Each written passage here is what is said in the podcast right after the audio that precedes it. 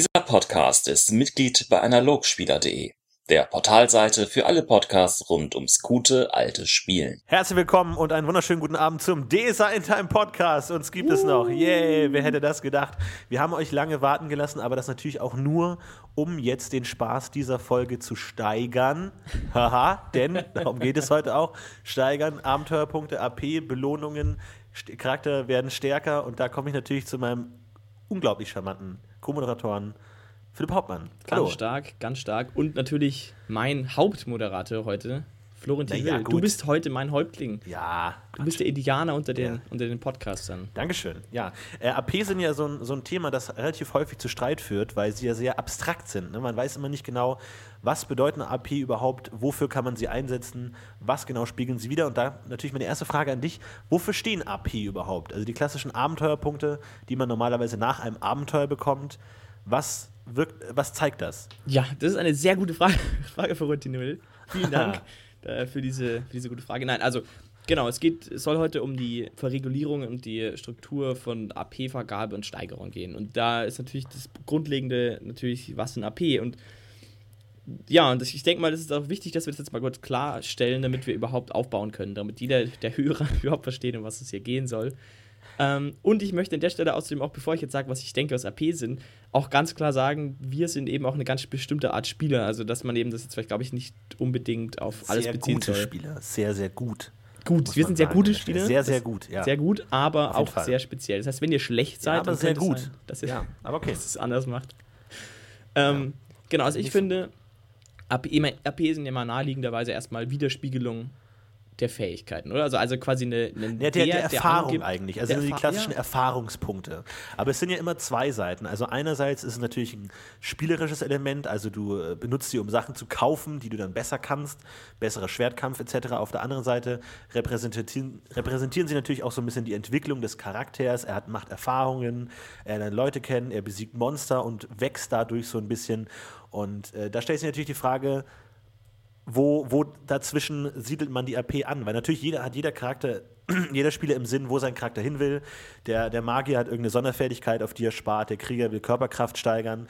Und dann ist natürlich die Frage, äh, wenn jetzt nur den ganzen Tag in einem ähm, äh, Abenteuer durch die Straßen läuft und mit Leuten spricht, kann er danach Körperkraft steigern. Ist das der Sinn der Sache oder muss man das eher einbauen?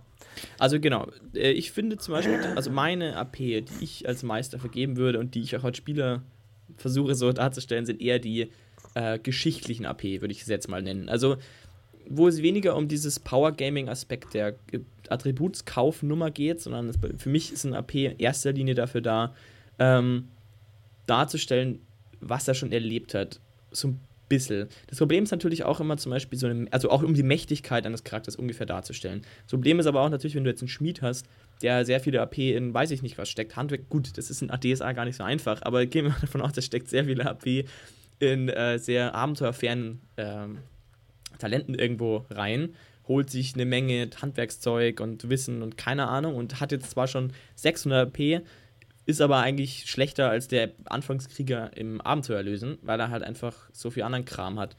Ähm, deswegen ist es immer schwierig. Deswegen würde ich es eben auf einer, auf einer spielerischen Ebene sehen und damit ich dann sozusagen, wenn jemand 600 AP hat, weiß ich, der hat ungefähr x Abenteuer gespielt.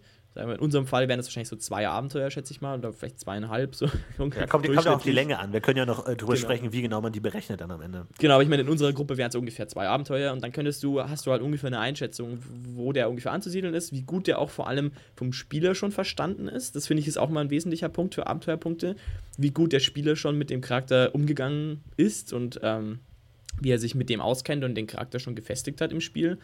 Und äh, eben vor allem auch, wie der Charakter dann schon reagieren könnte. Also wenn der 600 AP hat, wird der anders reagieren als ein Neuling, wenn der jetzt irgendwas passiert, weil der jetzt mal global wird der wahrscheinlich schon irgendwas erlebt haben, was ein bisschen heldenhaft und komisch war.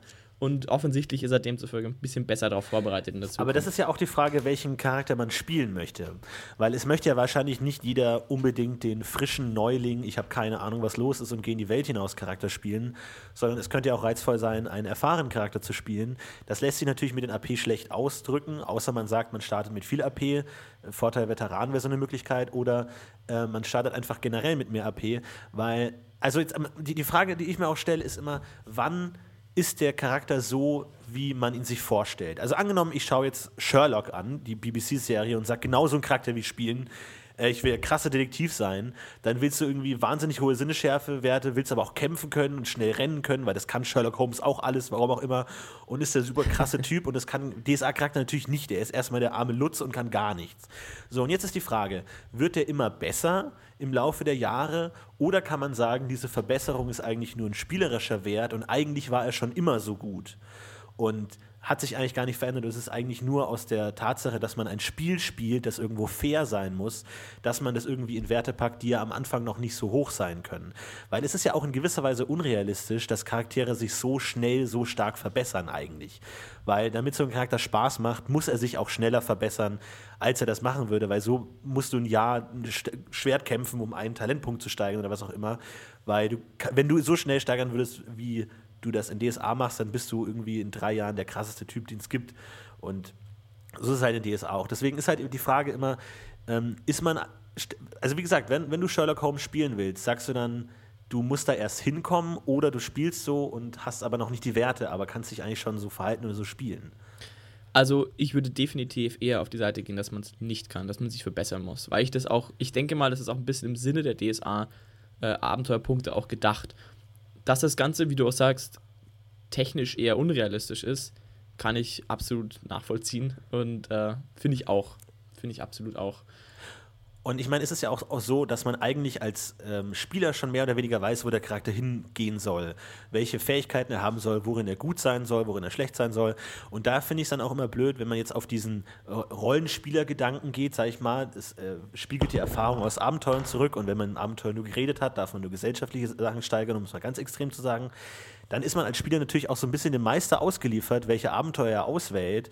Und wenn man jetzt eigentlich gar nicht im Kletterabenteuer die Kletter-AP brauchen kann, sondern eigentlich der gute Schriftsteller werden kann und die gar nicht gebrauchen kann, ist, das, ist man halt auch so ein bisschen fremdbestimmt. Und am Ende ist Rollenspiel natürlich auch eine realistische Rolle zu spielen, aber auf der anderen Seite willst du ja auch irgendwo einen Einfluss haben.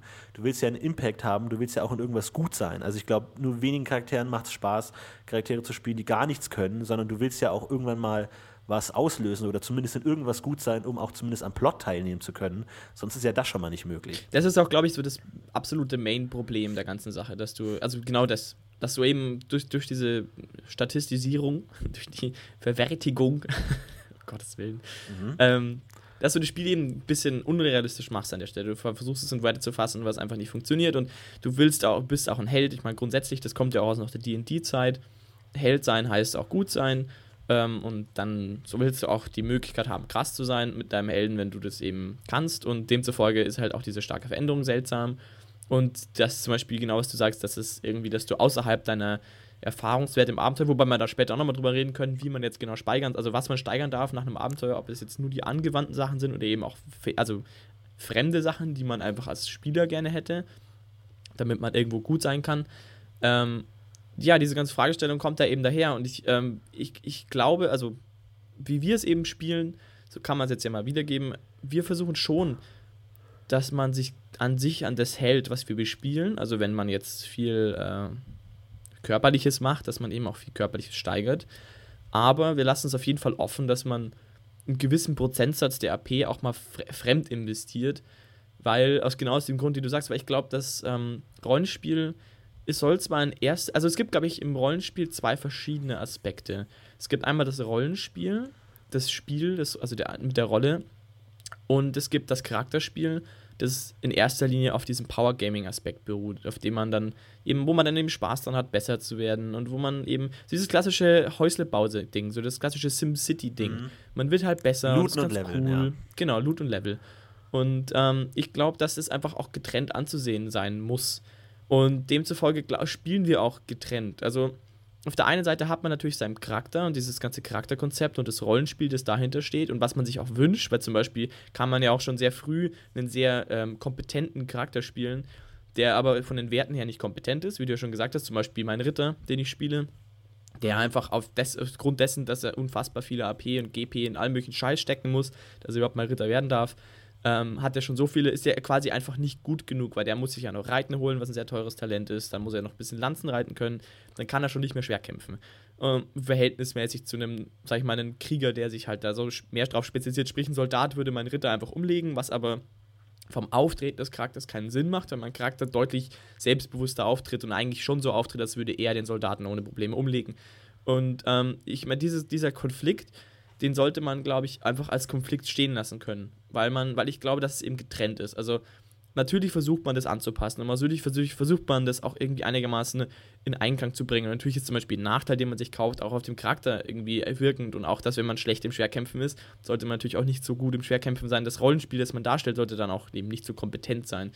Aber ich finde, man sollte die Freiheit haben, wenn man ein konkretes Bild im Kopf hat, dass man daran festhält und dass man vor allem auch, wenn man besser wird, auch die Freiheit hat, was nicht hinzukriegen, ähm, was man vielleicht von den Werten her recht einfach schon könnte. Ich finde, da muss man eben so ein bisschen, äh, ja, ein bisschen Bewe Bewegung zulassen, meiner Ansicht nach, weil dieses AP-System halt einfach das Rollenspiel nicht darstellen kann zu 100% und auch nicht darstellen will. Das ist ja gar nicht die Idee davon. Ich glaube, das wäre auch sehr schade. Oder was meinst du? Absolut, ich finde es auch. Also ich bin da wirklich total liberal und sage, man darf eigentlich steigern, was man möchte. Ähm, ich bin ja auch ein großer Fan der äh, speziellen Erfahrungen, dass man nicht sagt, man gibt vor, was man steigern soll als Meister, sondern man gibt, wenn du das steigerst, was Sinn ergibt, kriegst du es billiger. Das finde ich eigentlich einen ganz guten Anreiz. Man kann aber trotzdem sagen, ich mir ist es völlig egal und steige was anderes, weil ich finde, im Endeffekt ist es egal, wo die AP hergekommen sind. Und ich finde, es ist auch so ein bisschen ein Unterschied, wie man so ein, äh, so ein Rollenspielabend sieht. Also ist das so eine Helde, Gruppe Helden, die zusammenkommt für ein Abenteuer und dann wieder geht? Oder sind, bleiben sie eben länger zusammen? Weil wenn sie nur für ein, Abend, für ein Abenteuer zusammenkommen, ist es völlig egal, was davor passiert ist. Weil dann ist es egal, ob der davor das Abenteuer gespielt hat und da sein Lanzenreiten herbekommen hat oder eben nicht, weil es überhaupt keine Rolle spielt, was er davor gemacht hat und welche, wie er sich da sein, sein, sein Tageswerk verdient hat. Und außerdem ist auch immer die Frage, wie viel Prozent eines Abenteuerlebens nimmt ein, ein Abenteuer ein? Also ist das, macht er das den ganzen Tag oder ist es nur ein kleiner Teil, tötet mal halt einen Drachen und ansonsten schreibt er den ganzen Tag Romane und kriegt da seine, seine Leistung her und übt da die Fähigkeiten, die der Charakter, die der Spieler will, dass der Charakter hat. Äh, das ist ja auch so eine Frage. Spiegeln die AP das wieder, was man während des Abenteuers geübt hat? Also du hast halt dreimal auf dem Ork draufgeschlagen und bist deswegen besser. Oder beschreibt es das, was du zwischen den Abenteuern lernst? Und das ist ja auch so die Frage nach Lehrmeistern und so.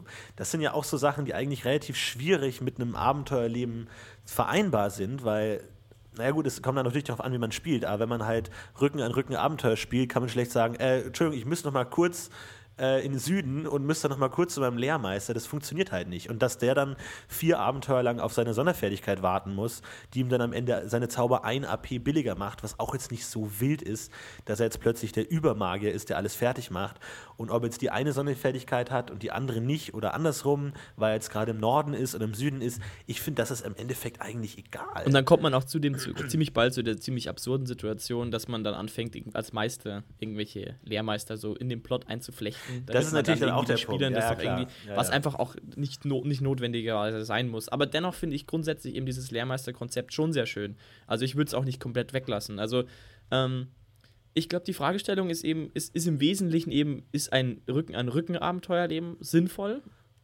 Und ähm, wenn nicht, was ich glaube, also ich würde jetzt eben auch, wie du sagst, nicht davon ausgehen, dass du von Abenteuer zu Abenteuer direkt gehst, sondern du hast immer Leerlauf dazwischen, ein paar Wochen, ein paar Monate und dass du in der Zeit einfach äh, lernen und machen kannst. Wobei ich das eben auch trennen würde an der Stelle, wieder mal. Weil ich finde zum Beispiel, klassischer Fall, du spielst eine lange Kampagne, also die ein zusammenhängendes. Wie kommst du jetzt auf so ein absurdes Beispiel gerade? Weiß ich auch nicht. Äh, aber wenn man eben zum Beispiel die Bobera-Kampagne spielt. Quatsch. Ähm, ähm, dann macht es deutlich mehr Sinn, es doch wieder zu regulieren und dann mit Lehrmeistern zu spielen, weil in dem Fall ja sozusagen die komplette Charakterentwicklung, ähm, es ist, lädt halt ein, die, korrekte, äh, die komplette Charakterentwicklung durchzumachen. Man sollte, also, dass man halt wirklich auch sich überlegt, welche Akademie läuft man an in seinem Magier, um was zu lernen, weil man ja auch im, in der Boba-Kampagne zum Beispiel ähm, den Kontakt zu den ganzen Leuten sowieso sucht und das auch irgendwie die ganze Welt auch ein bisschen mit einschließt und auch dieses ganze Konzept dieser weltumspannenden Kampagne auch nochmal verinnerlicht und man, dass man sich eben durch die Welt bewegt und man auch noch auf der Suche nach Wissen eben ist. Aber in dem normalen äh, Samstagabend-Gruppe trifft sich mal wieder zum Orkschlachten-Abenteuer. Äh, Finde ich es absolut auch vollkommen übertrieben, da richtig in die Vollen zu gehen. Wobei So, äh, kurzes technisches Problem. So, zurück zum Thema. Zurück zum Thema, Florentin. Ähm, also, ich finde, dass es trotzdem nochmal einen Unterschied macht, ob man jetzt eine sehr komplizierte Sonderfertigkeit lernt oder auch nicht. Weil wenn man jetzt ähm, zum Beispiel diese Aura-Panzer, glaube ich, heißt das, äh, die Sonderfertigkeit für Magier lernt, die sehr speziell ist und bla, die können nur, nur die AY, XY können die. Da macht es dann, finde ich, auch im normalen Spiel Sinn, wenn man äh, sich einen Lehrmeister irgendwie sucht oder so. Aber im Grunde bin ich auch deiner Meinung. Im Grunde finde ich auch, dass man das einfach abkoppeln muss im Wesentlichen. Weil es einfach irgendwie nicht, weil es eh keinen Sinn macht. Also ich finde, man sollte dann nicht anfangen, einen wirklichen Sinn zu suchen, wo keiner ist, weil man einfach nicht glücklich wird damit. Und man kann sich da tot regulieren, was man jetzt alles machen kann. Aber ich finde eben, dass die Heldensteigerung in allererster Linie eigentlich eine komplett andere Sache ist wie das Rollenspiel, das man betreibt. Was ich aber wiederum schon interessant finde, und das ist auch was, wo du jetzt auch mit deinen speziellen Erfahrungen irgendwie recht hast, oder warum die gut sind, ich finde schon, dass man als Meister auch darauf achten sollte, dass die Spieler nicht, nicht zu krass ins Power Gaming gehen, weil man das ja auch dann doch immer gern verlangt ist und das manchmal auch sehr schade ist. Weil ich finde zum Beispiel, jetzt mal noch nicht auf Steigern bezogen, aber ich finde grundsätzlich, dass AP, zu viel AP, einem Charakter auch nicht mehr gut tun weil man eben einfach Nachteile nicht mehr so ernst nehmen kann und weil man ähm, ja, weil man einfach, finde ich, viel vom Charakter auch wieder verliert, weil wenn man einfach so ein extrem starker Krieger ist, dass man einfach gewisse Nachteile ignorieren kann. Also zum Beispiel eine gewisse Arroganz einfach vollkommen unter den Tisch fällt, weil man sich eh nicht gegen ihn auflehnen kann. Und dann ist er halt ein unnetter Typ, aber das macht dann auch nichts mehr. Solange, finde ich, wenn die Nachteile dann einfach an Wertung verlieren, also wo halt zum Beispiel ein sehr schlechter Schmied mit einem hohen Arroganzwert ganz anders Probleme kriegen wird, wie wenn du ein sehr angesehener, sehr, sehr starker Krieger bist, dem man eh keiner ja, mehr finde, Bein pissen kann. Es, es, kommt halt darauf an. Ich meine, wenn du einen Charakter spielst, der viel AP hat, wird sich natürlich auch das Abenteuer dementsprechend ändern. Also du hast es dann wahrscheinlich nicht mehr mit Goblins zu tun, sondern halt dann mit krasseren Gegnern oder halt dann nicht mehr mit irgendwelchen Bauern, sondern dem Adelshof. Und da wird es auch immer jemanden geben, der über dich steht und wo man halt arrogant, unangemessen gegenüberstehen kann. Klar, irgendwann ist da natürlich Schluss, aber die Frage ist, ob man da überhaupt hinkommt. Ja, aber ich finde eben, dass man einfach spielt, also dass man Spiel kaputt macht ein bisschen. Man schränkt sich ein. Das ist natürlich immer möglich, klar, es geht immer, es, es gibt ja auch genug Abenteuer, wo das Sinn macht. Wie gesagt, Bobra Kampagne zieht es ja auch vor, dass man sehr stark und mächtig wird. Aber ich meine jetzt im allgemeinen XY-Spielverlauf, finde ich, ist ein zu hoher AP-Wert, wenn die Gruppe nicht darauf abgestimmt ist, davon spreche ich natürlich, ähm, schränkt man sich als, also schränkt man den Meister ein und ich finde, das ist keine immer, nicht immer eine gute Sache. Ich finde, dass man schon ja, Ich meine, es, es, es, kommt natürlich auch ein bisschen aufs, aufs Spiel an, inwiefern man ähm, Talente hochwertet. Weil wenn man sich anschaut, wofür man AP im Endeffekt eigentlich ausgibt, ist es größtenteils eigentlich der Kampf im Grunde macht AP eigentlich nur wirklich Unterschiede im, im Kampf tatsächlich. Und ob jetzt da der 5000 AP-Magier steht oder der 1000 AP-Magier, ändert sich eigentlich dann nur darum, wie schnell der Kampf vorbei ist oder wie viel Risiken man eingehen muss, um den Kampf zu bestehen. Klar, kommt natürlich, wie gesagt, auf die Spielweise ein, also ob man jetzt sowas wie gesellschaftliche Talente stark benutzt und ob das wirklich eine Rolle spielt. Aber so aus meiner Erfahrung im Endeffekt machen AP eigentlich nur im Kampf wirklich Unterschiede. Klar, der eine kann dann super schmieden, aber das ist eigentlich egal. Und der andere hat super Geschichtswissen, aber das ist eigentlich auch egal, weil der Plot es in den seltensten Fällen wirklich verlangt und auch gar nicht verlangen kann. Und am Ende sind es eigentlich doch eher die Spieler, die dann den Plot lösen und nicht die Talente der Charaktere oder die Fähigkeiten der Charaktere, sondern die Spieler, die dann eben den Hauptteil tragen. Deswegen ist es dann auch eigentlich immer die Frage, was, was kann man mit AP eigentlich überhaupt erreichen? Und ich glaube eigentlich relativ wenig. Aber wie gesagt, wir hatten ja da schon äh, gesellschaftliche Talente als Thema, wie man das angehen kann. Aber eigentlich so, wenn ich mir angucke, was kann ich mit meinem Charakter erreichen, ist eigentlich immer Kampf im Vordergrund weil es das einzige Element ist, das man wirklich beeinflussen kann durch seine Steigerung. Ja, das stimmt. Also das ist zumindest. Weil ich meine, klar, natürlich, du kannst eine neue Sprache lernen und die steigern, aber erstens wirst du die nie brauchen und selbst wenn, hat das Abenteuer irgendwie vorgesehen, dass du dir einen Übersetzer holen kannst oder was auch immer, damit du trotzdem das Abenteuer spielen kannst. Das heißt, es ist eigentlich egal. Und ob du jetzt der Gelehrte bist, der acht Sprachen kann und der, oder der Gelehrte bist, der zwölf Sprachen kann, ist auch komplett egal. Es interessiert auch niemanden, weil du es sowieso nicht anbringen kannst. Macht eigentlich kommt es nur auf Kampf. Das stimmt schon. Das macht dann nur noch spielerischen Unterschied und das ist wieder eigentlich ein anderes Thema. Da hast du eigentlich recht.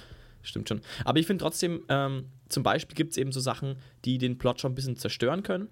Wie zum Beispiel, wenn man eben sehr stark ist und sehr hohe Sinneschärfewerte hat, zum Beispiel, finde ich es manchmal eben schon möglich, dass man als Meister sich eine tolle Situation ausdenkt und eine spannende Situation irgendwie erzeugen will und einfach die Leute zu gut sind und man sie einfach kaum mehr ähm, überraschen kann ja. oder sowas. Oder dass halt diese ganze Roll also dass dieser Rollenspielaspekt eben äh, ein bisschen flöten geht, weil man eben so ganz konkrete, wichtige Fort also Talentwerte ähm, einfach zu gut beherrscht und die ganze Gruppe einfach zu gut kann. Wenn die ganze Gruppe halt einen Schleichenwert von 12 hat, ähm, selbst der Krieger so ungefähr, ist es halt irgendwie dann nicht mehr so spannend, wenn man jetzt sich anschleicht, weil halt doch irgendwie jeder schafft. Und wenn man da halt, ich meine, das ist Powergaming technisch ja möglich, dass man sagt, okay, wir holen uns Klettern, Schleichen und äh, keine Ahnung, äh, alle noch Sinneschärfe zum Beispiel, ganz gut immer. Äh, dann, das ist so das Wichtigste und lassen mal den Rest außen vor. Finde ich es eben schade. Also ich finde, deswegen ja, meine ich dann. Versteht ja, ja, nee, absolut. Man versteht ja als Spieler auch irgendwann, wie der Meister meistert und weiß, auf welche Talente er würfeln lässt und auf welche nicht und welche es sich lohnt zu steigern und welche nicht und hat dann, wie gesagt, am Ende die paar, die es braucht. Aber da liegt es natürlich auch am Meister, dann mal zu sagen, okay, er nutzt es aus, dass die Spieler eben gegen ihn spielen oder realisiert es vielleicht gar nicht oder macht dann halt einfach die Herausforderung schwerer, dass dann eben die Sinneschärfeprobe eben stark erschwert ist, weil dann der, der Gegenüber halt auch sehr darauf bedacht ist, nicht entdeckt zu werden oder sowas in der Richtung. Aber klar, an sich ist es natürlich schwierig, wenn man so drauf stark Powergamet. Aber auf der anderen Seite, ich weiß nicht, inwiefern das Powergaming ist, weil ich finde, der Wunsch des Spielers, gut zu sein, dass sein Charakter etwas kann, finde ich, ist nicht automatisch Powergaming. Und wenn man eben sieht, okay, er klettert immer wieder und fällt immer als einziger runter, dann ist es klar, dass er sich halt beim nächsten Mal einfach Klettern sau hochsteigert, damit ihm das nicht mehr passiert. Ja, gut, Auch aber ich meine, stell dir so mal den Typen vor, ist. wenn du jetzt einen Gelehrten hast, zum Beispiel, der halt einfach keinen Bock auf Klettern hat, warum sollte denn der sich dann doch die nächsten zwei Wochen lang an eine Steinwand stellen und sagen, alles klar, jetzt lernen wir das mal ist halt dann, ich meine, das ist jetzt nicht so, dass man, dass Menschen das so machen würden. Ich meine, außer sie haben wirklich offensichtlich äh, da eine Herausforderung zu bestehen. Aber es ist normalerweise, sagt man sich eher so, huch, diesmal haben wir es ja gerade noch geschafft. Ich will nie wieder klettern in meinem Leben. Das war ja total gefährlich. Mhm. Und also ist auch wurscht. Ich äh, will jetzt auch da nicht auf dieser Logikebene rumhacken. Was ich eben meine, ist, dass es manchmal einfach im Spiel ein bisschen einschränken kann. Wenn man zu sehr auf wenn, wenn man als Gruppe einfach zu gut auf gewissen Talenten wird. Und das ist ja, halt manchmal, meine, ist manchmal, nicht immer, es ist manchmal ein bisschen schade und ich finde deswegen ist es absolut gerechtfertigt, wenn man als Meister sagt, ähm, ich möchte nicht, dass man, dass jetzt zu viele Punkte einfach mal auf blöd auf Sinneschärfe steigert, weil ihr wisst, dass es ein wichtiges Talent ist. Ähm, Fände ich, finde ich eben absolut legitim, wenn ein Meister da einschreitet und sagt, das will ich nicht. Ich will, dass er maximal zwei Punkte drauf steigert, weil ich nicht will, dass ihr alle so gut seid. Und zwar, weil ich eben dieses Rollenspielerische haben will und weil ich eben haben will, dass auch diese Gefahr im Raum steht, dass ihr es nicht schafft und dass man sich eben dann vielleicht mal nochmal zweimal überlegt, ob man jetzt da hinschleicht oder nicht und das vielleicht besser plant und vielleicht einen besseren Plan außenrum schmiedet. Und ich glaube, dass es im ja, Großen und Ganzen Aber ich meine, was, was passiert am Ende, wenn die Spieler Sinneschärfe würfeln, äh, misslingt und dann greifen die Goblins aus dem Hinterhalt an und dann sagen die Spieler, ja gut, wir haben jetzt nur den Wurf nicht geschafft, weil du uns verboten hast, Sinneschärfe zu, äh, zu steigern.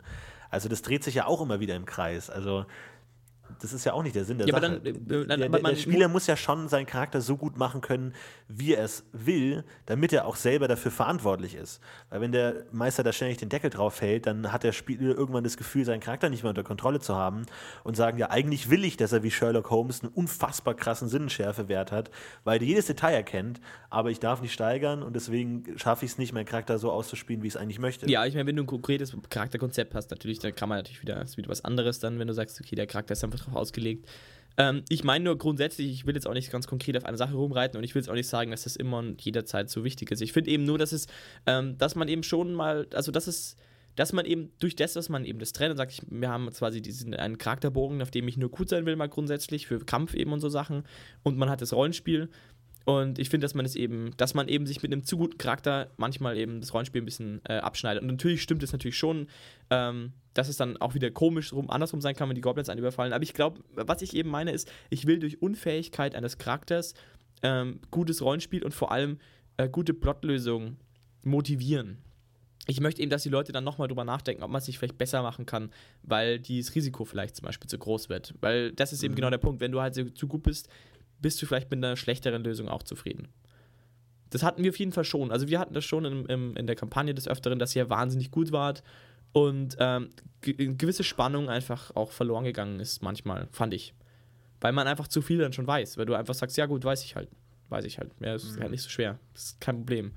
Und wenn ich zum Beispiel euch würfeln lasse auf, oho, Sinneschärfe erschwert um 12, dann macht es auch manchmal hauptsächlich deswegen Sinn, damit ihr es nicht schafft und deswegen die Spannung steigt, dass ihr was verpasst hättet. Solche Dinge sind ja auch wichtig.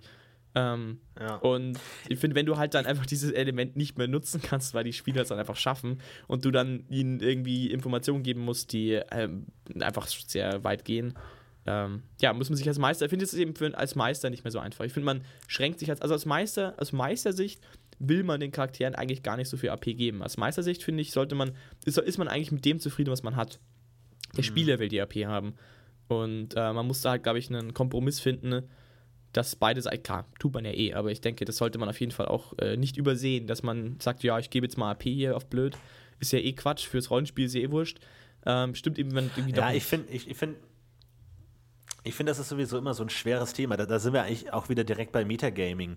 Wenn man als Spieler auch immer darauf achtet, dass es jetzt möglichst nicht Metagaming ist, auch so zum Beispiel so Phänomene wie man spricht das Steigern ab. Also man sagt, okay, einer aus der Gruppe lernt das, der andere das, der andere das, damit wir am Ende dann nicht drei Spieler haben, die irgendwie, keine Ahnung, äh, Geografie gebunden. 10 haben, wo einer auch reichen würde und man sich die HP einfach in etwas anderes investieren könnte. Da könnte man auch sagen, ist das jetzt realistisch, weil man sich als Gruppe abspricht und sagt, du wählst jetzt mal die Atlanten den ganzen Tag, während ich fischen lerne oder so? Eher nicht, aber auf der anderen Seite ist man dann, hat man dann auch keine Lust drauf, AP sinnlos zu verbuttern, nur um diesem Ideal des guten Rollenspiels zu entsprechen, aber dann doch eigentlich unglücklich ist, weil man die AP lieber in was anderes investiert hätte. Also das ist echt immer so ein blödes Thema. Das, das kann, hat eigentlich, geht eigentlich immer schlecht aus, egal wie man es macht. ja, das stimmt schon. Metagaming ist einfach eine Bitch. Man kann es nicht anders sagen. Okay, aber jetzt mal zum Thema Steigern, Florian. Flor Florentin. Ja, endlich. Endlich mal jetzt mal richtig steigern. ähm, Ich mag ja steigern. Ich mag ja auch. Ich muss echt sagen, ich liebe steigern. Das ist echt immer, also natürlich nicht der schönste Teil des Abenteuers, aber es ist echt so toll, wenn du eine AP hast und es sind immer zu wenig, völlig egal wie du kriegst, es sind immer zu wenig und du rechnest dir rum, das wollte ich, das wollte ich, oh, jetzt sind schon alle, fast alle weg, ich habe nur noch fünf, was mache ich mit den fünf noch hier und da. Ich bin totaler Steiger-Fan, ich liebe das total. Ich habe auch jetzt die nächsten 8000 AP schon komplett verplant. Oh Gott. Also ich weiß schon genau, was ich damit mache. 8000. Ja, nicht 8000, aber so grob. Da können wir man sich- außerdem an der Stelle äh, ganz kurz noch, bevor wir jetzt auf Steigen gehen, habe ich ganz vergessen. Was denkst du denn, was wäre denn unsere Spiel-AP-Obergrenze? Da, da wollte ich eigentlich auch drauf eingehen, habe ich jetzt ganz verplant. Um Gottes Hm. Willen, liebe Hörerschaft, es tut mir leid. Aber Florentin, was würdest du denn sagen? Was würdest du denn sagen, ist eine Ah, gesunde. AP-Menge fürs Spiel? Das ist echt, echt schwierig. Also ich bin eigentlich eher ein Fan von fähigeren Charakteren. Ich würde so sagen, so ab 1000, 2000 AP wird es interessant. Aber so ab 5000 AP wird es dann wieder hart. Aber so, so starke Charaktere hatte ich auch noch nie, muss ich ganz ehrlich sagen. Ich hatte noch nie Charaktere, die so stark waren. Es kommt natürlich auch immer auf die Umgebung an und natürlich auch auf die anderen Charaktere an. Es macht natürlich Spaß, wenn alle stark sind und man wirklich große Herausforderungen angehen kann. Aber wenn dann eine aus der Gruppe 5000 hat und die anderen alle 500, ist natürlich auch blöd. Von daher ist es natürlich schwierig. Außer er ist halt irgendwie ein krasser Superheld oder ein Heiliger oder was auch immer und es passt wieder. Ist immer schwierig zu sehen. Also ich würde sagen, es fängt bei mir schon früher an. Ich bin schon, also ich finde, dass 1000 schon sehr viele sind eigentlich. Also kommt natürlich immer auf die Charakterklasse an und die Profession. Ja, es, es kommt, wie gesagt, immer darauf an, was, an, was du inventierst. Weil ich meine, 1000, äh, keine Ahnung, Mut auf 14 steigern, sind schon 400 weg. Ja. Und dann noch ein bisschen hier ein paar, da ein paar Länder steigern, das ist wirklich nicht viel. Man muss ja auch sagen, bei, bei DSA wächst man ja wirklich sehr langsam. Also allein was diese Eigenschaften kosten und was die dann am Ende bringen. Ich meine, natürlich sind die stark, aber am Ende ist das jetzt nicht so, als würdest du nur, weil du eine Körperkraft mehr hast, gleich zwei Orks mehr umhauen. Es ist ja nicht so. Du st- wächst ja wirklich sehr langsam. Es kommt halt immer darauf an, was du meinst. Wenn du nur Talente steigerst, kannst du auch sehr schnell wachsen. Entsprechend, was Ja, du klar. steigerst. Also zum Beispiel finde ich, wenn du halt alle AP, 1000 AP in Schwerkampf steckst, bist du schon sehr, sehr gut. Zum Beispiel. Ähm, Ja. Wohingegen, wenn du halt irgendwie auf alles verteilst, wie du sagst, einen auf Eigenschaften und dann noch den Rest auf Krimskrams, ist es wieder ganz anders. Aber Ja, ich glaube, da hatten wir es auch mal bei Talente-Folge oder so, inwiefern es Sinn ergibt, dass man Talente hat und andere Talente nicht. Also, wenn du dann Talentwert 12 Schwert, äh, Schwertkampf hast, aber nur eine Körperbeherrschung, ist das ja relativ unlogisch. Also, die, die müssen ja dann auch immer alle mitziehen und dann auch Selbstbeherrschung und bla und Schleichen wirst dann auch besser oder was auch immer, äh, dass die alle mitziehen und du dadurch dann halt einfach natürlicherweise gedrosselt wirst. Aber das ist auch wieder so ein Metagaming-Ding. Da musst du auch wieder Sachen steigern, die du eigentlich gar nicht willst. Und dann, wie viel muss ich jetzt minimal steigern, damit der Meister nicht böse auf mich ist? Auch mal so blöd. Das ist ein doofes Spiel. Ja, ist echt blöd. Aber ich würde trotzdem sagen, also, ich finde, so. interessante Charaktere können schon bei Null anfangen. Also ich bin absolut der Meinung, dass man tolle und super interessante Charaktere mit Null, Null AP bauen kann. Ähm, vielleicht dann nicht unbedingt den Ritter, aber ähm, so. Und ich würde sagen, dass es aber so im allgemeinen Durchschnitt so ab 500 schon sehr interessant wird. Und ab 1000, wie du sagst, so die starken Charaktere richtig interessant werden. Und ich würde sagen, dass es so ab 4.000, 5.000 eigentlich schon wieder zu viel wird. Weil Aber was, was, heißt, was heißt interessant? Interessant werden ja Charaktere eigentlich auch durch ihre Fähigkeiten. Dadurch, was sie können und was sie nicht können. Ne, vor allem- also wie gesagt, bleiben wir jetzt mal bei, bei Sherlock Holmes, der ist auch nur so cool und ein guter Charakter, weil er so viel kann. Und Watson ist auch nur interessant, weil er eben andere Dinge kann, die, die Sherlock eben nicht kann. Aber wenn der Watson überhaupt nichts können würde, dann wäre der total lame. Das ist richtig. Aber ähm, ich ist nicht unbedingt nur das. Ich glaube, es ist vor allem auch, wie sehr ich mit meinen Vorstellungen von Charakteren dann auch klarkomme. Also wenn ich zum Beispiel einen Charakter bauen will, der auf irgendeinem Gebiet halt auch wirklich einfach, eben wie du sagst, was kann und rollenspielerisch sich irgendwie darstellen will, dann möchte ich das auch logisch erklären können. Also wenn ich zum Beispiel einen Taugenichts habe, der hat zwar beschissene Talente, aber der soll trotzdem ein Selbstbewusstsein haben, ähm, dann finde ich zum Beispiel, wird's schon, muss ich das auch irgendwie untermauern, sage ich mal, diese, diese dreiste Aussage, dass das so sein wird.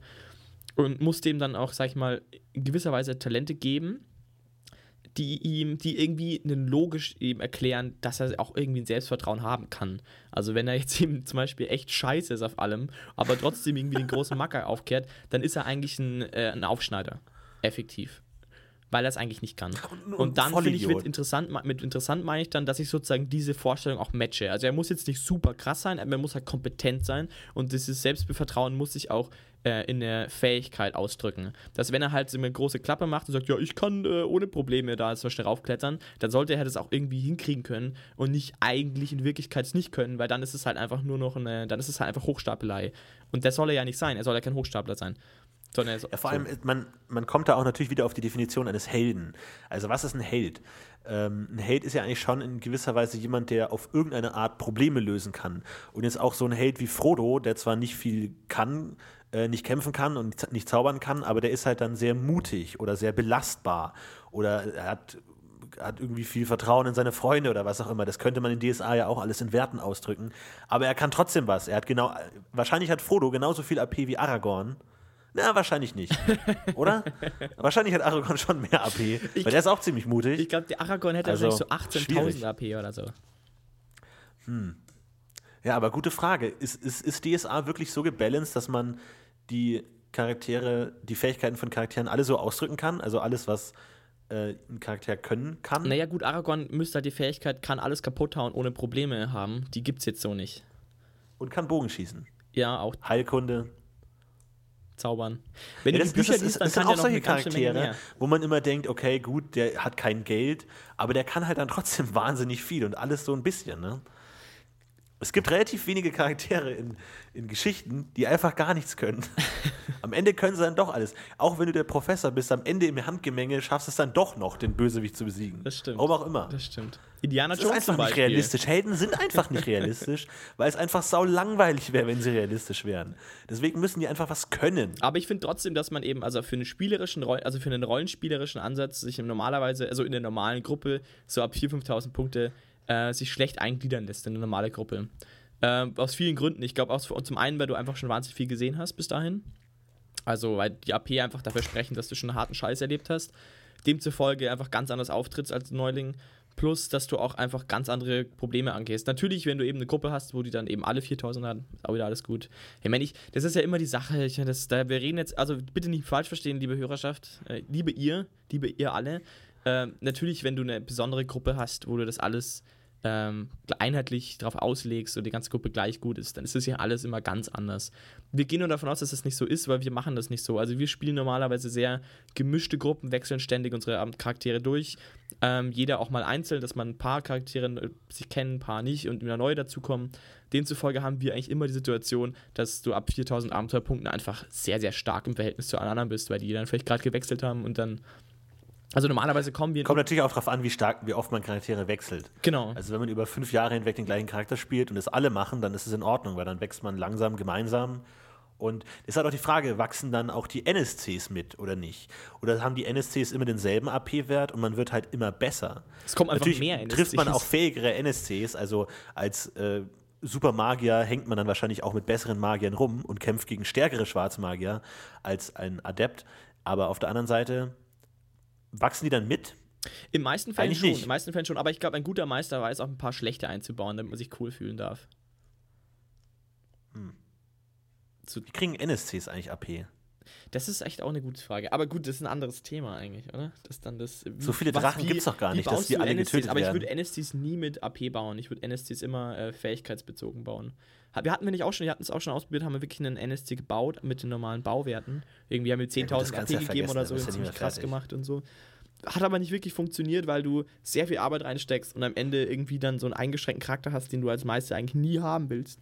Du willst ja eigentlich nennen. Zum Beispiel komme ich auch, ich habe, glaube ich, in meinem ganzen Leben noch kein einziges Mal die, An die Sonderfertigkeitsangaben unter NSC-Kämpfern gelesen und wahrgenommen, was der alles kann. Ja. War mir immer egal. Ist mir einfach scheißegal, weil es interessiert mich nicht als Meister. Ich will einen Charakter, der spannend ist. Und wenn der jetzt der im Kampf irgendwie dann einen Ausfall machen soll, dann macht er dann einen Ausfall, wenn es irgendwie passt zu dem Charakter. Wenn es irgendwie ein dummer Ja. Soldat ist, macht das halt nicht. Aber es ist halt entsprechend der, dem Spiels, äh, von dem her ist wieder das an. Aber das ist, das wäre dann, glaube ich, der Podcast NSCs. Die müssen wir auch nochmal irgendwann angehen. Ja, aber das ist auch so eine Frage. Also, äh, jetzt, wenn man sich mal so einen Magier anschaut ähm, und dann diese ganzen Sonderfertigkeiten, die es gibt, also von Gefäß der Sterne, was nur die Druiden können, und Kraftkontrolle, was auch nur drei Verbreitungen hat und so, ist es eher gängig? Also, wenn man jetzt zum klassischen Magister, einen Erfahrenen, der schon ein paar Jahre Magier ist, gegenübertritt, hat der die automatisch alle oder sind es so Fähigkeiten, die nur Spielercharakteren vorbelassen sind, dass die halt dann in den Dschungel ziehen und die alten Schriftrollen suchen und die da haben? Oder ist es halt gang und gäbe? Weil son ansonsten wären die Heldencharaktere einfach sofort viel besser als die normalen NSCs. Aber eigentlich so auch so Stabzauber und so, wo man auch viel AP reinpumpt und sowas, hat, haben ja alle. Na gut, das ist dann eher die Verbreitung, ne? wo man einfach sagt, je höher angesehen ein NSC, desto niedrige Verbreitung hat er? Oder ich weiß nicht. Also, nee, das stimmt jetzt auch nicht. Aber normalerweise steht ja in der Verbreitung auch dabei. Also normalerweise hast du besondere Fertigkeiten auch eine Verbreitung angegeben. Ähm, aber ich finde ich find zum Beispiel genau das widerstrebt mir mich auch die Vorstellung, dass zum Beispiel ein Adept besser ist als ein Magister, äh, Magus.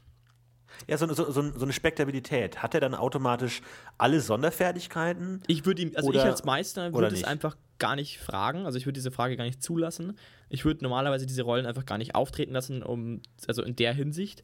Aber wenn es hart auf hart kommt, würde ich das eben schon geben auch. Also wenn jetzt wirklich der Spielcharakter meint, der müsste dann äh, Fulminictus auf, keine Ahnung, seine Spektabilität werfen, warum auch immer, ja, das kann ja mal vorkommen, dann würde ich schon davon ausgehen, dass der äh, grundsätzlich schon mal gut gerüstet ist, sage ich mal, mit allem möglichen Kram. Ähm, ob er jetzt dann wirklich seinen äh, hier Astralpanzer hat, äh, weiß ich jetzt nicht. Heißt das Astralpanzer? Oh Gottes Willen, das ist ja echt peinlich. Aura-Panzer. Aura ich. heißt Ja. Ich glaube, ich habe es vorhin richtig Ja, gesagt. aber eigentlich, oder? im, im Zweifelsfall hat die Spektabilität vielleicht nie die Akademie verlassen oder nie den Landstrich verlassen. Oder, Aber der ist ja, auch, gut, ich meine, der ist. Spektabilität Aber- geworden. Dafür gibt Ja, es gut, einen aber Grund. es geht nicht zu den Druiden und lernt da die Fähigkeit, dass man plus 8 ab ASP bekommt. Ja, okay, wenn es ein Druid Aber er hat trotzdem so viele druidische ASP. Sonderfertigkeit, klar, kannst du davon ausgehen, dass es dann wieder spezieller ist. Also, ja, ich meine, das ist aber, das ist, finde ich, wieder mal, da kommen wir auch, finde ich, zum, wieder zum Thema Steigern. Das ist grundsätzlich ein Problem der, ähm, der Fähigkeiten. Und das ist auch ein Problem des Steigerns wieder. Also, wo wir bei AP jetzt drüber gesprochen haben, irgendwie was so grundsätzlich was AP sind und wie das so aus sich ausdrückt, finde ich, ist beim Steigern wieder das Problem, äh, konkret die Talentwerte dann anzuschauen und zu sagen, was ist denn jetzt wirklich realistisch für meinen Charakter zu können. Und ähm, eben gerade zum Beispiel so Sachen wie so super spezielle Sonderfertigkeiten, die lassen sich, wenn du eben sehr speziell dich darauf ausrichtest, kannst du teilweise schon sehr schnell solche Sachen lernen. Aber macht es dann auch Sinn? Ist genau dieselbe Frage. Zum Beispiel kann ich, macht es Sinn, meinen Schwerkampfwert auf 16 zu steigern mit meinen ersten 800 AP, wenn ich das irgendwie hinkriege, oder 1800, weiß ich nicht, wie viel man da jetzt entsprechend braucht. Ja.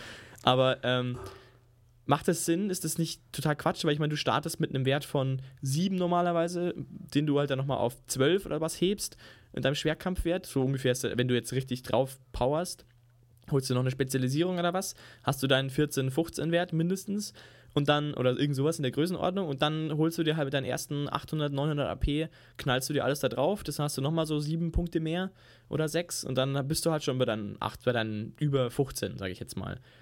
Und äh, stellt sich mir natürlich auch wieder die Frage, macht es dann auch wieder Sinn? Genau dasselbe mit den Sonderfertigkeiten eben. Also, das ist dann eben nicht die Steigern-Problematik und wie steht der Held in der Welt da? Also, das finde ich ist das, die grundlegende Frage zum Thema Steigern ist nämlich genau das, also Ja. wie der Held sich in Also der Welt Thema, bewegt. Thema Talentwert, ja. Ich, ich, finde es mit Talentwerten auch, ich finde es auch immer das, was in den öf- öffentlichen DSA-Publikationen angegeben ist, auch immer zu niedrig. Also ich finde gerade, so was Zauber angeht, ähm, um einen Zauber wirklich zu beherrschen, dass man sagt, okay, mein Magier kann den Zauber und kann den verwenden und auch nicht schlecht, brauchst du halt einfach schon mal einen Talentwert von 12 und 14 und so. Und wenn, wenn man dann Oha. irgendwie sagt, Ja, auf jeden Fall, klar. 14 für, für einen normalen Zauber. Ja, wenn du den gescheit modifizieren willst. Als Gildenmagier kannst du immer willst. doppelte Zauberdauer machen, da bist du ja schon ganz solide. Ja, gut, wie viele Modifikationen hast du denn zur Verfügung? Auch nicht so wahnsinnig viel. Na, eine reicht wenn ja du den schon. gescheit verwenden willst. Ja, aber dann musst du noch Reichweite erhöhen und Kosten sparen und so. Und hier Musst und du da. das alles machen? Und cool. Damit, damit du den wirklich vernünftig benutzen kannst und nicht, dass du sagst, okay, ich benutze ihn einmal und dann war's das. Du musst ja auch das verwenden. Also so wie man sich Magier halt vorstellt, der halt zaubert. Aber gut, das ist natürlich auch immer die Frage. Ne? Da, da, dadurch definiert man natürlich auch immer sein Spieluniversum, ob man eher High- oder Low-Fantasy ist, wie hoch die Talentwerte sein können und was ein hoher Talentwert ist und was ein niedriger Talentwert ist und ob ein gewirkter Zauber für einen Magier eher einfach ist oder eher schwer ist, ist natürlich auch die Frage. Also ich würde zum Beispiel sogar eher so weit gehen sagen, dass die Talentwerte meistens zu hoch sind. In viel, gerade die Kampftalentwerte.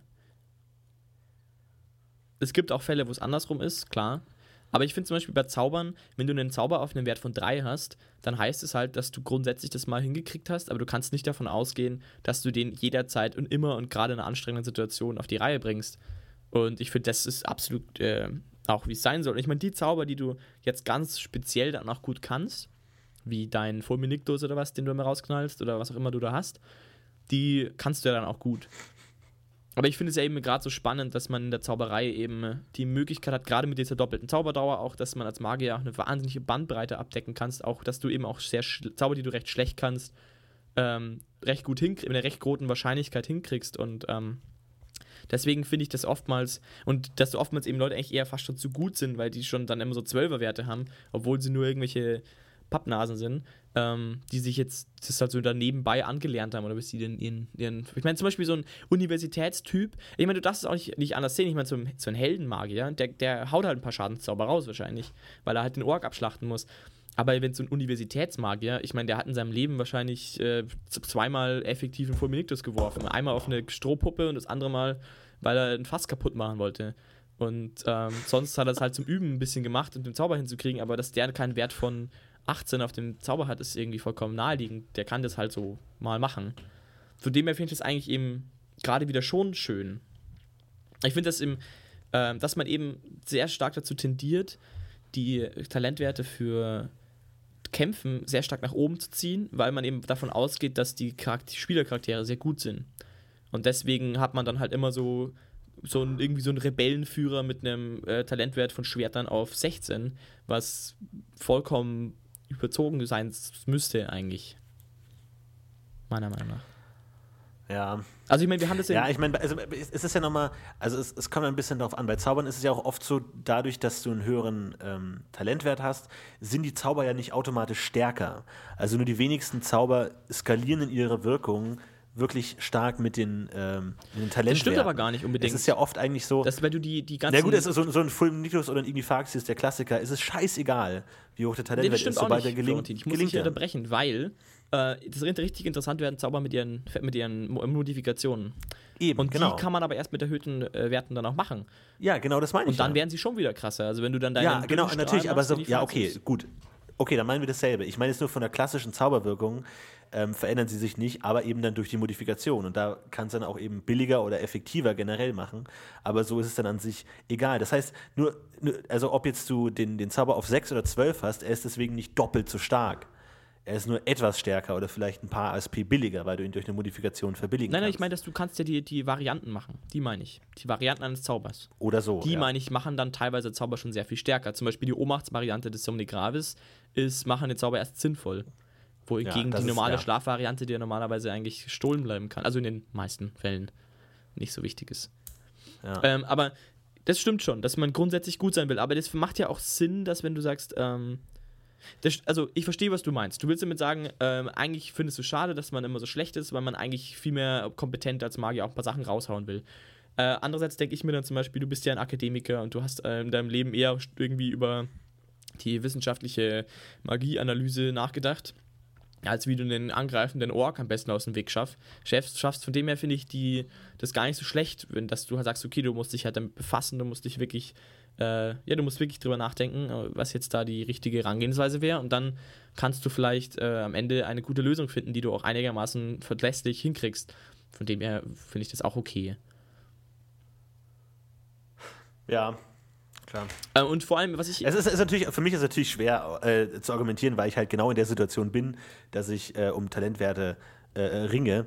Es ist halt nur so, wenn, wenn man ihn halt so, so langsam steigert, also du hast zum Beispiel mal gesagt, ähm, zwei Talentwerte lässt du steigern pro Zauber, pro Abenteuer, muss man halt auch sagen, wenn man einen neuen Zauber wirkt, kann man den halt nach drei, vier Abenteuern erst wirklich verwenden und davor halt nicht. Und das ist halt, drei, vier Abenteuer ist halt wahnsinnig lang.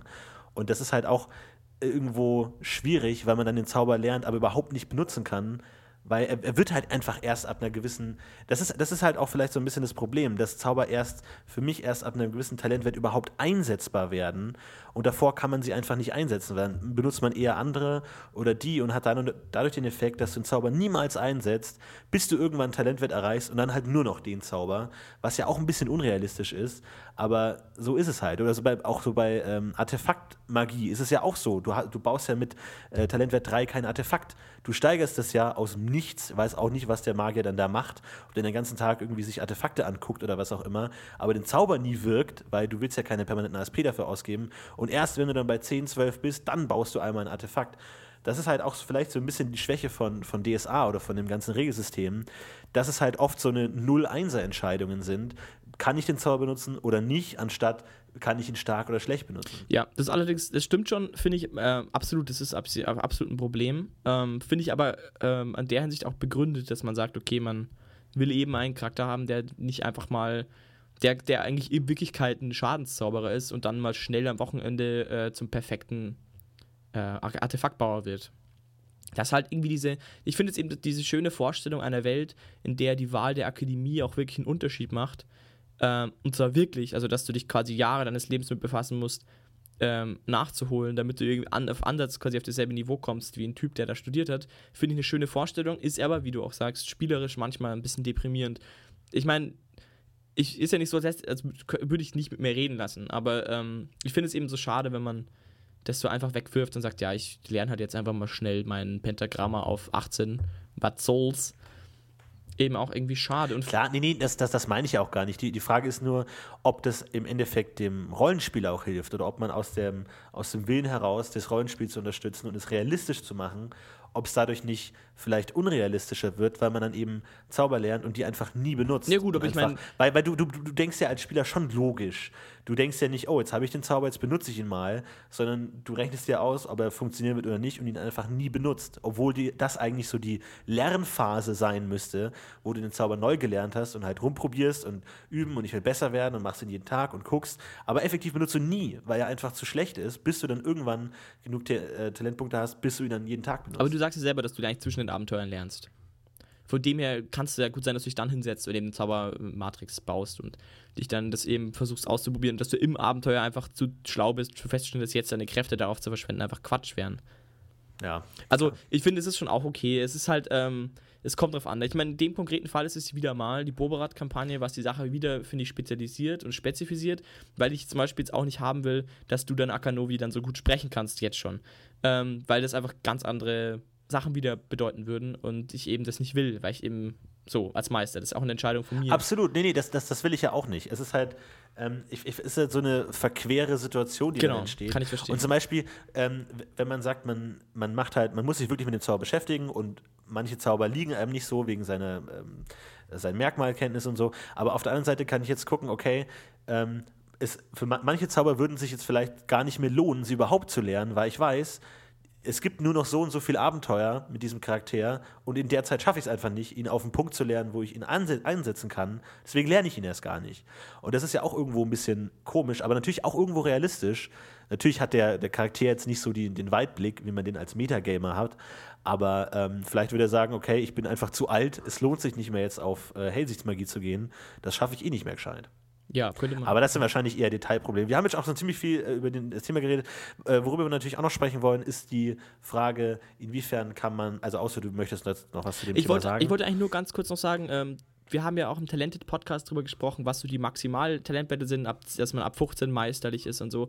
Und ich glaube, das kann man an der Stelle auch nochmal anwenden. Also ich möchte jetzt da nicht mehr zu groß drauf eingehen, aber da kann man sich ja den Talent-Podcast nochmal anschauen und anhören, besser Das wäre vielleicht besser. Ja, auch gut. Auch anschauen kann ist den schön, Text ein paar Mal lesen. Die haben ja ganz tolle Cover gemacht, da kann man sich auch das anschauen. Ja, aber ähm, Genau. dass man eben auch, finde ich, da ist, finde ich beim Steiger eben auch immer wichtig, dass man eben sagt und wie man das eben macht. Und wir zum Beispiel, kann das nur mal ganz kurz sagen, weil ich denke, das war irgendwie so die Lösung, die wir haben. Vielleicht interessiert es ja jemanden. Also in der, De in der Bobrak-Kampagne haben wir es jetzt so gemacht, ähm, dass wir gesagt haben, ab einem Talentwert von 10, wo du ja schon Vorarbeiter bist, brauchst du in irgendeiner Weise für, zum weiteren Steigern einen Lehrmeister. Was bedeutet jetzt nicht, dass du in eine Kriegerakademie gehen musst, um laufen zu lernen äh, oder zum Sprinter, sondern das bedeutet, dass du Aufwand betreiben musst, um besser zu werden, effektiv. Ähm, das heißt, du musst dir Gedanken darüber machen, wo du das machst. Das muss jetzt nicht bedeuten, dass du eben zum Super Jiki gehst und zum Reitere Konkobär, sondern das heißt, dass du dich grundsätzlich mit der Thematik auseinandersetzen musst, wo du besser werden könntest. Ähm, und ab 15 haben wir gesagt, ist, bist du quasi meisterlich. Demzufolge brauchst du auch einen meisterlichen Lehrmeister. Und dann brauchst du wirklich jemanden, der sich sehr, sehr gut auskennt. Weil du ja, selbst wenn du, also, weil ich eben davon ausgehe, dass die richtig guten Kämpfer in der Kriegerakademie auch auf so einem 15, 16er Wert rumhängen. Auf einem meisterlichen. Sprich, sie sind quasi überregional sehr bekannt für ihre Fähigkeiten. Und dann ist vielleicht einer dabei, der einen 17er Wert hat oder so. Und dann der Rest ist halt, ist halt vor allem Eigenschaften und vor allem äh, Sonderfertigkeiten. Und eben, um das ein bisschen anzugleichen, damit man sagt, okay, wir wollen auch, dass die, Krieg dass die Spieler sozusagen ungefähr in dem Level funktionieren, sprich nicht besser sind als die ohne weiteres, müssen sie, um dasselbe Niveau zu erreichen, auch Leute ansprechen, die besser sind nochmal als die Standard guten Krieger, weil die können dir halt schwerlich beibringen, was sie gerade so am Limit können. Ähm, so, das nur mal so eingeworfen, weil ich das äh, gar nicht so verkehrt finde. Und gerade für so eine langlaufende Kampagne wie die Boba-Kampagne, um das so ein bisschen zu regulieren ähm, und nicht immer dann den super krassen Gegner gegen euch zu werfen, weil der so, ähm, weil sonst alles irgendwie kaputt geht, äh, habe ich das eben so ungefähr eingeführt. Finde ich eben auch schön, dass man sich dann, wer sagt, okay, ich möchte jetzt meinen Zauber auf eine 11 steigern, dass man sich Gedanken macht, okay, ich muss an irgendeine Akademie gehen und mich mal grundsätzlich damit befassen und ich muss da Zeit investieren und dann kann ich das jetzt lernen. Finde ich eine schöne Vorstellung. Ja. Ja, äh, noch ein anderes Thema zum Thema AP äh, hat auch unser Hörer Rio angesprochen. Und zwar fragt er uns, inwieweit wir AP als Belohnungen verwenden würden und auch als Meister AP einsetzen, um Spieler zu erziehen. Also das klassische Thema AP für gutes Rollenspiel, AP für Bonusziele erreicht, AP für schöne Szenen oder besonders kreative Problemlösungen oder sonstige Geschichten. Was hältst du von der Thematik? Noch nie gemacht. Ich auch noch nie. gemacht, Natürlich, noch nie nie gemacht. Ja. ausgespielt, ich habe es noch nie erlebt und Ja. ich finde es auch Quatsch. Ich finde es deswegen Quatsch, weil ich glaube, dass es dass das nicht ankommt. Also, dass sich das niemand denkt. Ich meine, außer du sagst ihm, ja Mensch, ich fand dein Spiel, also ich, also ich erstens mal finde ich diese Wertung schon mal scheiße, dass du mal gut ansagst, ja, ich fand dein Spiel besser als das von dem anderen, finde ich ist schon mal ganz schwierig. Und äh, manchmal ist es halt auch einfach, einfach situationsabhängig. Ich meine, dass der Zwerg unter Zwergen halt vielleicht ein besseres Rollenspiel betreibt, ist halt irgendwie vielleicht auch selbsterklärend. Und dann musst du das auch nicht noch belohnen. Weiß ich nicht. Außerdem ist das Spiel die Belohnung. Und wenn das gut funktioniert, dann macht er das wieder. Ja. Auch da braucht er keine AP Also, dafür ne- kriegen. Die, die Frage ist natürlich, wer bewertet gutes Rollenspiel? Und wenn man sagt, der Meister, ist natürlich ein Problem, weil dann natürlich der Rollenspieler die Punkte kriegt, der so spielt, wie der Meister denkt, dass man spielen sollte. Das ist natürlich dann eher sehr subjektiv, wobei die Spieler vielleicht denken, dass jemand anders ganz gut spielt. Was man auch manchen könnte, ist, man könnte ja sozusagen abstimmen, vielleicht sogar geheim, dass man sagt, man fand den am besten und den am besten und wenn da klar rauskommt, einer war der Beste, kriegt der AP. Die Frage ist nur, was soll das bringen? Natürlich könnte man sagen, man kann dazu Spieler, die vielleicht etwas ruhiger sind oder sich nicht so beteiligen, motivieren. Aber die Frage ist, funktioniert das wirklich? Weil ich glaube, es würde dann am Ende eher so, dass der, der halt der beste Rollenspieler ist, ständig die AP bekommt und die anderen sich nicht unbedingt denken, oh, ich habe noch nie Bonus-AP bekommen, jetzt hänge ich mich mal richtig rein, sondern die Rollen eigentlich eher noch extremer werden, weil der, der am besten kriegt, kriegt ständig Lob und die, die nicht gut sind, die sind halt dann die Schlechten und denken sich, ja, okay, fickt euch halt, ich kann auch einfach gehen. Äh, und ich glaube, das, das führt einfach zu nichts Gutem. Ich glaub Das ist auch. irgendwo ne, natürlich eine nette Idee, aber ich glaube, es bringt einfach nicht viel. Also da würde mich natürlich auch sehr interessieren, ob unsere Hörer da schon mal Erfahrungen mitgemacht haben. Macht ihr das? Wenn ja, wie viel AP verteilt ihr? Wer bestimmt das? Wie macht ihr das? Also ich habe auch mal in einem anderen Podcast gehört, dass sie, ähm, äh, also dass jeder Spieler anderen Spielern äh, APs verteilt und dann am Ende der Meister äh, ausrechnet, was so die Mittelwerte sind und so viel kriegen dann die Spieler, sodass man nicht weiß, wer jetzt für wen gestimmt hat, wie viel, aber am Ende ungefähr so ein repräsentativer Hierarchie dabei rauskommt. Aber Das ist natürlich dann auch wieder, warum habe ich jetzt 100 und er nur so und so viel und ne? Und da habe ich doch bla. Also, ich weiß es nicht, keine Ahnung. Konkurrenz, Ich, bin also. auch, ich, ich glaube, es funktioniert auch nicht. Ja, am Ende ist es Konkurrenz und eigentlich ist es ja. Finde ich eben auch, Quatsch. also finde ich absolut auch Quatsch. Äh, ja, aus denselben Gründen. Also ich finde es Quatsch. Ich finde, es bringt nichts. Diese Erziehung, finde ich, funktioniert an der Stelle nicht und deswegen mache ich es nicht. Ich finde, also ich finde, im Spiel kann man besser erziehen, wenn du einfach sagst, dass Quatsch ist oder gut war oder ich meine, das merkst du ja eben auch. Also wenn es Spaß macht und es einfach irgendwie gut funktioniert und ein schöne Spiele gibt, dann ist es ja klar und dann macht man das wieder. Dann, also das erzieht sich Spiel. Also ich meine, Spielspaß ist der bessere Modifika äh, Modifikator. Und warum, also ich, ich weiß auch nicht so. Das ist vor allem, es ist irgendwie, finde ich, auch so, hat damit nichts zu tun. Eben, wie gesagt, das sind zwei getrennte Welten. Das eine ist die Rollenspielwelt und das andere ist die Charakterbauwelt. Und Ja. das, warum sollte man das denn so mischen? Das, ja, ich weiß nicht, das, ich meine, oh toll, ich darf mir einen Schwerkampf mehr steigern, weil ich so gut Rollenspielen gemacht habe. Hä? Was? Keine Ahnung. Also, Ja, komisch. Und ähm, Rio, so alles Bonus- Quatsch. äh, alles Quatsch, Rio. so, so Bonus-AP-Geschichten, also sowas wie, man, man zieht mit acht Wägen durch irgendwie Feindesland und je nachdem, wie viele man am Ende noch intakt ankommen, kriegt man AP. Das macht wiederum mehr Sinn, finde ich. Aber das ist eher so ein, also das funktioniert als Motivat, Motivator. Kann man sich motiv Aber, aber ja genau, aber dann müssen es die Spieler eigentlich schon davor wissen, Ja, ja, genau, oder? das müsste Weil wenn man danach Fall. sagt, ihr habt das AP bekommen, weil die ist gestorben und der nicht und deswegen kriegt ihr weniger, dann bringt es ja auch nichts. Also- da muss man eigentlich davor, davor schon sagen, hey, ein Ork bringt 5 AP, ein geretteter Wagen bringt 30 AP, der, wenn der König überlegt, gibt es 100 AP. Also, Es, es wird schon ziemlich computerspielartig eigentlich. ja, wird's. Aber ist vielleicht auch, weiß ich nicht. Also zum Beispiel in der Boba-Kampagne, wieder mal, äh, gibt es sehr, also das kann ich jetzt am besten benennen, gibt es sehr oft, dass man erzählt, also dass am Ende die Auflistung ist, so ja, hier AP für das, AP für das und wenn sie das gemacht haben, gibt es da nochmal AP und was ich normalerweise mache, ich summiere alles zusammen und dann gebe ich den Maximalbetrag in den meisten Fällen.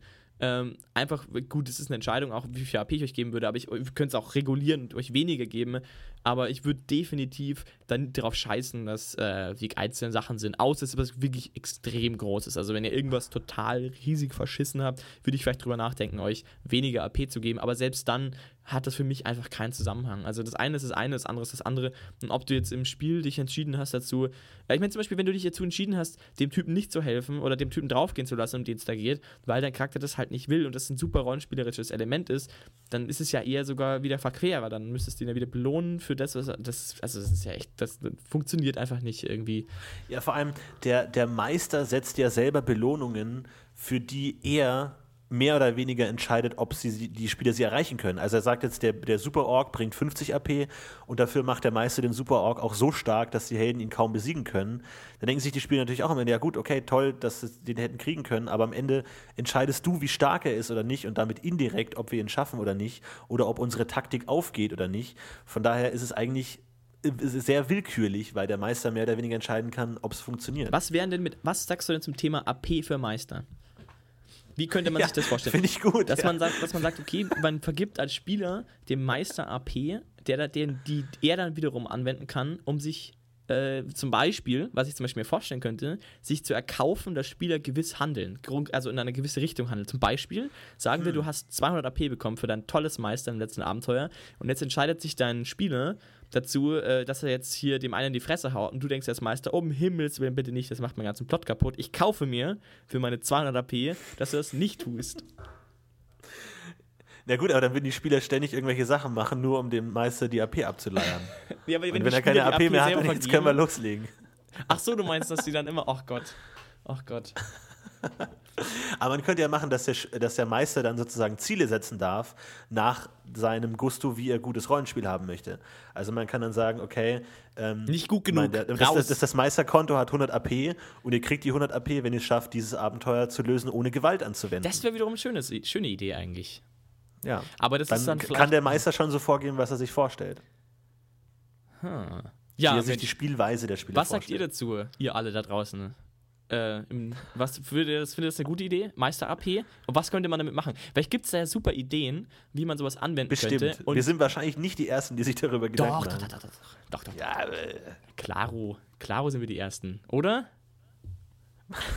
die, die, die Hörer antworten nicht, Philipp. Wie oft noch? Es funktioniert Das nicht. ist, ein, das ist äh, Marketing. Dass man die so fragt dann. Ach so, du meinst ein CTA, ein Schreibt es drunter in die Kommentare, sagt man dann immer, so im YouTube. Schreibt's in die Kommentare, ja, der YouTube-Slang. Abonniert uns. Aber das solltet ihr wirklich tun, abonnieren. Geht das überhaupt über iTunes, ne? Äh, ich glaube schon. Aber ich, Ja, natürlich. ich glaube, wir sind jetzt eh am Ende angekommen, oder? Ich, hast du noch was? in Deiner In gewisser Weise, ja. Aber es ist wirklich auch ein wahnsinnig großes Thema, weil da geht eigentlich alles rein, äh, die über Spielwelt und, und wie stark die Charaktere sind und hier und da und blub. Und aber ich glaube, wir haben das ganz gut gemacht. Nein, das ist ein, das Du ist ein lachst schwieriges schon. Thema. Du lachst schon, aber du ahnst schon Schreckliches. Ah, ne, ich fand auch, dass, also ich meine, äh, ihr könnt ja, und ihr könnt, ihr seid unsere Richter, ihr gebt uns, ihr könntet uns äh, podcast genau, ihr könnt das verteilen. AP geben, genau. Und dann, Und dann kaufen wir uns davon immer, immer Ferienzeit, dass wir den Podcast später rausbringen können. Ja, aber zum Thema Mehr Ferienzeit. Zum Thema Ferienzeit, Flo und Florian. die ist Florentin. vorbei. Die ist jetzt mal Die ist ein für vorbei Mal und vorbei. deswegen, mein lieber Hörer, weil wir, ich, wir wissen, wir wissen unsere, unsere Verfehlungen, äh, wissen wir, dass wir diesen Monat sehr spät kommen. Deswegen appelliere ich hier wieder mal äh, vor der Kamera, dass wir das heute noch diesen Monat vielleicht oder Anfang nächsten Monat noch einen schönen Podcast machen. Und dazu möchten wir wieder mal schönere Vor äh, Vorschläge. Ich muss sagen, ich bin sehr entzückt über eure ganzen Ideen. Nach dem letzten Podcast. Wir hatten ja auch genug Zeit, äh, kam aber. Ja, und ich hätte, ich hätte auch echt mal Bock auf die Fragenfolge, dass wir eine Folge machen, in der wir nur eure Fragen beantworten. Über, die können so klein oder so groß sein, thematisch wie ihr wollt. Äh, können uns alle Fragen stellen und dann können wir mal eine lockere Plauschrunde machen und nicht so bierernst wie heute. Das weiß ich nicht, ob, ob wir das nochmal so machen. Und äh, Hörerfragen ist unser ist der entsprechende Thread. Also das, da finden wir es wieder. Ich meine, ihr könnt es natürlich auch so ja, schreiben. unter kommenden Folgen findet ihr immer die ähm, Posts, wo ihr dann auch eure Meinung sagen könnt, über was wir sprechen können oder was ihr eure Meinung äh, lautet. Lauten tut. Und deswegen, äh, das wäre auch was Feines, sage ich auch. Wäre was, wär was Schönes, würde ich mich freuen. Und sonst wir ansonsten halt- kommen natürlich noch die ganzen Götter, ne? Wolltest du gerade sagen? Richtig. Da könnt ihr auch immer eure Meinung sagen. Die werden wir auch noch ein, ein, einzeln abarbeiten. Kommt auch noch. alles dabei, alles dabei. Wir sitzen ja hier und warten auf euch, sozusagen. Ja, wir warten und warten und warten. Ja, auf unsere AP. Ja, Mensch, Aber kannst, hast du nicht noch ein paar AP über? für mich? Nee, hab ich, ich habe äh, ich hab nur Alkohol. Äh, übrigens, ich habe jetzt noch so ein paar Einzelabenteuer gespielt. Äh, hat mir jetzt auch einiges an AP gebracht. Ja, also wollte ich noch sagen. Großartig. Äh, hab ich, macht man auch. Ich hatte sogar, wir hatten einmal einen in der Gruppe, wenn er jetzt zuhört, weiß, weiß er, wen ich, wen ich meine, aber äh, der hat Schwein. knallhart, äh, einfach nicht sich mehr HP gegeben, sondern er hat wirklich die ganzen Anfangs Einzelabenteuer gespielt. Er ist ins Internet gegangen, hat alle Einzelabenteuer gesucht, hat alle gespielt äh, und hat sich die AP reingeschrieben. Ähm, da in dem Fall würde ich sagen, dann lieber einfach die AP vergeben. Den, den Umstand, weil die ganze, in, also den Inhalt der Abenteuer hat er nämlich schön vergessen für den Charakter, Sehr gut. aber Weiß ich, irgendein Drache, ein Ork, ich weiß ja auch nicht mehr genau. Auf jeden Fall 1000 AP. Das weiß ich, 1000 AP. genau, das ist groß. Habe ich außerdem auch mal gemacht und habe mich sehr schlecht dabei gefühlt. Einzelabenteuer. Ja, ja. Ja, wirklich. Gibt's Großartig. die überhaupt oder ist das nur so ein Nee, nee, gibt's, so aber ich muss sagen, hat nicht, mehr, hat nicht mehr so viel mit DSA zu tun. Es ist dann halt einfach so ein. Ich hatte sogar so Bücher, in denen man dann äh, einfach so Schritt für Schritt auf Seiten blättern musste. Ist wahnsinnig umständlich. Äh, ist auch nicht so lustig, aber, aber ja, man man nicht alles macht für Abenteuerpunkte. Naja. Das gute alte Problem. Ja, ich gehe jetzt noch ein bisschen Skifahren und Tanzen steigern. Ansonsten äh, wünschen wir euch noch weiterhin viel Spaß beim Spielen, wie immer. Beteiligt euch und ansonsten bis zum nächsten Mal. Ja, bis zum nächsten Mal. Macht's gut. Ciao.